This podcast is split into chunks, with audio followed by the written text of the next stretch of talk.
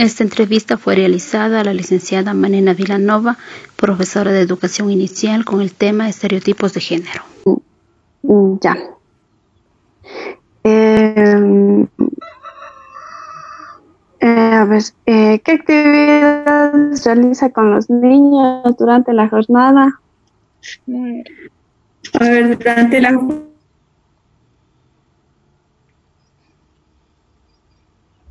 preestablecido, sino que tengo el espacio organizado de acuerdo a propuestas uh, provocativas que los niños pueden acceder de manera libre. Entonces, los niños cuando llegan, lo que hago yo es tener un espacio para encontrarnos, más que, que nada, de, de, recepción, de encuentro, de, de, saludarnos, pero no están eh, las actividades ahí eh, definidas para que digamos ni qué día es, ni qué tiempo hace, porque los niños eso lo cuentan si es que quieren contar, además todos los días lo ven, o si no hablan de que tienen mucho frío, y yo no me meto a, a establecer una rutina sobre el saludo, porque es natural, igual cuando nos encontramos con otra, con otra persona, no le pregunto todas las veces eh, sobre qué día es, qué, qué, tiempo hace, sino que, que conversemos de lo que quieran conversar y cuando están cansados de conversar, entonces ofrezco el espacio que hay en el aula para ir a, a, jugar y poder hacer actividades que están en los diferentes espacios, que suelen ser más o menos unos entre 10, 12 posibilidades eh, distintas de elección. Y las actividades están conectadas con eh, diferentes campos del conocimiento, pero no de una manera específica. Entonces, por decir, hay actividades que son artísticas, pero que están conectadas con eh, esos gráficos o de, o de que tengan pues más um, eh, mm, oportunidad de que se haga eh, un trabajo de grafismo específico, sino que la pintura, las, uh, el material lo ofrece y lo, pro, lo, propicia a través de la provocación. Eh, lo mismo pasa pues con eh, materiales de, mm, que se ofrecen en espacios específicos de modelado o con, eh, por ejemplo, también los espacios que tienen que ver con la física, como es los de construcción y los de imanes o los, ¿no? los, de, los de construcción también tienen que ver con las, con las matemáticas y también la pintura tiene que ver con las matemáticas, o sea, como, verán, no los, no los separo, sino que hago que cada uno de estos espacios eh, vayan posibilitando a los niños eh, interactuar y tener eh, campos de interacción eh, múltiples y experiencias distintas. Entonces hay, como les decía, espacios de imanes, hay espacios para los, los, puzzles que están organizados de una manera específica que también ellos puedan eh, encontrar, que generan la imagen de una, eh, sin, sin tanta ayuda por parte de, de, los adultos, o más bien dicho, sin ayuda de parte de los adultos. Eh, también eh, hay espacios para la parte de la escritura, de la lectura, siempre a través de propuestas que a ellos los ponen en contacto con la manera como nosotros escribimos del mundo o como nosotros leemos del mundo, y no solamente eh, obviar que ellos están leyendo y escribiendo, sino que los ponen en contacto sobre una manera de hacer que está preestablecida y que a la que ellos también pueden acceder eh, espacios de interacción y de contacto social, yo no los llamo de sociodramático, sino eh, donde hay pues la posibilidad de, tener uh, acceso a cocinar o acceso a, hacer uh, eh, actividades de, mm, que tienen que ver con, con la cotidianidad, ¿no? con lo, lo que se llama como vida cotidiana, ¿no? entonces barrer, limpiar, eh, pero eh, con eh, mm, siempre presentado de una manera que sea acogedora y al gusto de ellos, porque muchas veces nosotros proponemos que, hagan actividades que tienen relación con este tipo de, de actividad cotidiana, pero el espacio no lo, no, no está estéticamente en las condiciones de lo que está, estamos proponiendo. Entonces vigilo que tenga ese tipo de elementos, ¿no? Ya, eh, este, con respecto a, las actividades físicas, o, como nosotros lo decimos aquí en educación física, ¿qué clase de actividades se realiza con respecto a los niños y las niñas? ¿Y por qué? A ver, yo propicio que, el, patio eh, tenga retos, o sea, que salir al patio, que tener el acceso a un espacio exterior genere retos porque eh, pienso que tiene, así como hay retos eh, en espacios interiores, deben haber retos en espacios exteriores. Y eh, generalmente lo que me encuentro en las escuelas es que hay estos juegos ya predefinidos para que los niños se suban, se bajen, se columpien, pero el espacio en sí mismo debería permitirnos a los maestros generar ciertos retos que tienen que ver también con otras formas de provocar, que hayan cajas, que hayan material donde ellos puedan eh, ellos mismos y eh, mismos ir montando elementos para poder eh, crear juegos, palos, a veces trozos de tela, a veces cubos, pero los ofrezco de manera estéticamente también provocativa, ¿no? Entonces cuando salen se encuentran con el material dispuesto de una manera específica que llama la atención y invita a este juego también que tiene que ver con los retos, pero sin ninguna diferenciación, sino para todos, con la posibilidad de que todos lo puedan hacer. Está abierto para todos, como sean niños y niñas realizan las mismas actividades. Claro, niños y niñas. Incluso cuando estás con, eh, con las edades mezcladas, o sea, porque en el patio estás muchas veces con edades mezcladas, o si en este caso eh, te toca estar trabajando con, con, edades mezcladas, los mismos niños y niñas eh, lo que hacen también es colaborarse entre ellos frente a las cosas que quieren hacer. Y unos se limitan frente a algunas cosas pero más por su, sus propios eh, límites mm, también de temor a, a treparse o no a algún sitio o a pasar por debajo de un túnel, pero no porque está predefinido que todos tienen que hacerlo, sino porque eh, está abierto para que todos puedan hacerlo. Ya.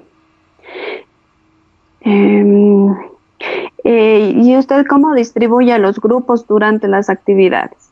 Yo no los distribuyo. Ellos eligen a dónde quieren ir y los grupos se van conformando eh, por su propia decisión y a partir de eso pues, se, pueden, se van creando pequeños proyectos, pero también eh, se va dando la libertad que se conformen esos grupos a través de su propio juego. Ya. Ya, como siguiente pregunta tenemos, eh, ¿Cómo se relacionan entre compañeros? Pues eh, en general lo que uno busca es que haya cierta armonía, más que, que la relación entre, entre, ellos, una relación de respeto y de cuidado, básicamente. Yo en general en los grupos tengo este tipo de relación entre los niños pero también yo me pienso que yo todo el tiempo esté generando la posibilidad de que se generen este tipo de, relaciones entre unos y otros, ¿no? Eh, hay conflictos, discusiones por alguna cosa que les interesa, pero la intención ante este, esos conflictos, más que yo determinar eh, qué es lo que tienen que hacer, es que ellos puedan conversar que los niños y niñas puedan conversar y sentarse a decir qué es lo que les ha pasado ante esa situación. Ya, ¿existe alguna diferencia en el nivel de energía entre niños y niñas? Y si es así, ¿por qué? Sí, yo les, ya les he escuchado esto de la energía y pues a mí me, me, parece que, que yo no, pues ni siquiera me lo he planteado, ¿no? Siempre lo que me planteo es que en las maneras como los niños y las niñas hacen las cosas, Y en esas maneras de hacer de la infancia eh, hay un tipo de conexión entre niños y niñas y en, general que pues no tiene pues no tiene género, ¿no? sino que una, una forma de, pensar, de hacer, de conocer las cosas que se comunica de una manera distinta y en esas, es en eso más en lo, en lo que yo me, me fijo y en la relación que yo establezco con ellos. Ya, al momento de organizar el aula, ¿quiénes colaboran? De, de recoger o de organizar. Eh, al momento se ve que van a guardar, por ejemplo, así los juguetes, entonces, ¿colaboran más los niños o los niños? Pues sinceramente no me he fijado en si colaboran más los niños o las niñas, sino que lo que hago es estar pendiente de que, de que todos se hagan responsables de su trabajo. Pero esto lo hago de una manera vivencial. No es que unos colaboran más que otros, sino que unos eh, traen también ciertos hábitos que generan mayor colaboración, pero no, no he puesto mis ojos sobre si los que colaboran más son los niños o si colaboran más son las niñas. Siguiente. Mm, ya. ¿Qué opina usted acerca de los estereotipos y roles de género? Pues eh, tienen que ver mucho con eh, las posturas culturales frente a cómo nos vemos como, como mujeres, como hombres, como diríamos incluso ampliarlo, ¿no? Cómo nos vemos desde el ámbito de, la, de las diferentes uh, eh, decisiones que hemos tomado a nivel de género ante el mundo, o sea, cómo nos vemos, si es que en el caso de las lesbianas, de, lesbianas, de homosexuales, cómo nos vemos frente al mundo. Entonces, ese tipo de cosas yo creo que eh, los estereotipos no, no caben con respecto a, a, que tengamos que cumplir un oficio o tengamos que asumir un tipo de rol, sino que eso está conectado más con eh, nuestra decisión frente al mundo y no frente al tipo de actividad que, que vayamos a desempeñar. Entonces, claro, lógicamente hemos visto que eh, la carrera, por ejemplo, de educación, la de educación infantil, eh, hay más mujeres que hombres. Cada vez empiezan a haber más hombres, pero realmente hay más mujeres que hombres. En cambio, en las carreras de educación superior ya no. Hay eh, quienes están en las universidades, pues eh, también cada vez hay más mujeres, pero han ido abordando más ese espacio. Y pienso que el, deseo sobre lo que nosotros queremos hacer y la manera como nosotros hacemos las cosas no tienen una conexión con, con, esos estereotipos, pero sí la sociedad nos ha, nos ha, ha, generado son cuestionables, ¿no? O sea, no, no es que no, no, no, no se dan, sino que pues sencillamente nosotros debemos comenzar pues a pensar eh, por qué caemos en esos en esos estereotipos de género. Pero no, lógicamente nuestras acciones son, deben ser libres de eso y estar más conectados con nuestros deseos, nuestras habilidades, nuestras maneras de querer vivir. y, y si en algún momento se encontrara con este tipo de caso, ¿cómo promovería la igualdad de género? ¿Dentro del aula? Sí. chiquitos, los niños, niños y niñas chiquitas en el aula, ¿no? De eso. Eh, pues eh, yo lo que hago es que los niños vivan experiencias. Y esto me lo planteo a todo nivel.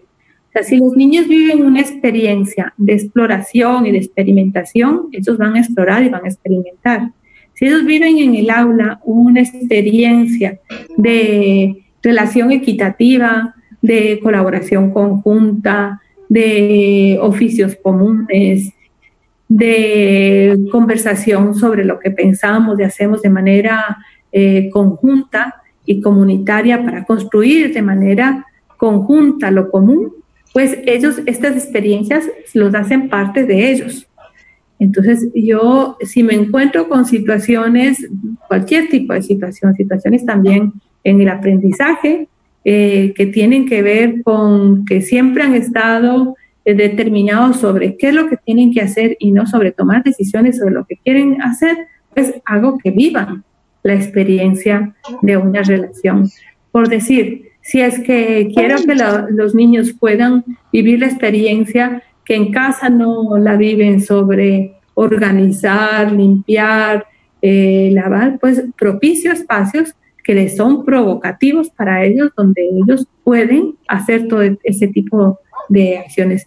Y si en casa no se vive la experiencia de que las niñas puedan construir, eh, que puedan eh, vivir la experiencia de conectarse con el mundo de los coches y este tipo de juego que suele ser caracterizado para los niños, pues genere los espacios provocativos para que las niñas puedan ir y generar también ese tipo ese tipo de juego y de conexión y que todos eh, muestren sus posibilidades de interacción eh, con, con, las experiencias que van teniendo.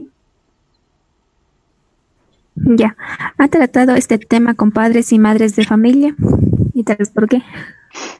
Generalmente no he tenido que tratar el tema, pero puede ser que sea que yo no, no pongo mi mirada sobre el tema, sino que pongo mi mirada sobre otro tipo de situaciones que pueden englobar el tema, porque pienso que eh, lo que vivimos eh, con los demás, en este caso lo que vivimos con los niños, tiene que posibilitar también a cuestionar a los padres sobre cómo se viven ellos a los niños y cómo se viven ellos en casa pero yo no les puedo decir a los padres qué es lo que tienen que hacer en casa ni qué tienen que hacer con sus hijos en casa, sino que los tengo que, tengo que darles la posibilidad de que se, se cuestionen sobre, sobre ese tipo de cosas. Entonces, pues yo con padres toco los temas, pero los temas que toco están conectados con situaciones específicas que se pasa con los niños, aunque también creo que es importante que en cada una de las